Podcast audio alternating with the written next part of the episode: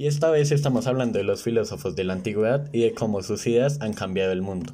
Hombres tan importantes como lo fueron Sócrates, Platón, Aristóteles, que hasta el día de hoy son recordados por cambiar el pensamiento del mundo aportando toda su sabiduría al mismo. Sin más preámbulos, empecemos con este interesante podcast. Empezando desde lo más básico hasta hablar temas más complicados, eh, empezaremos hablando sobre lo que fue la vida de estos filósofos en realidad.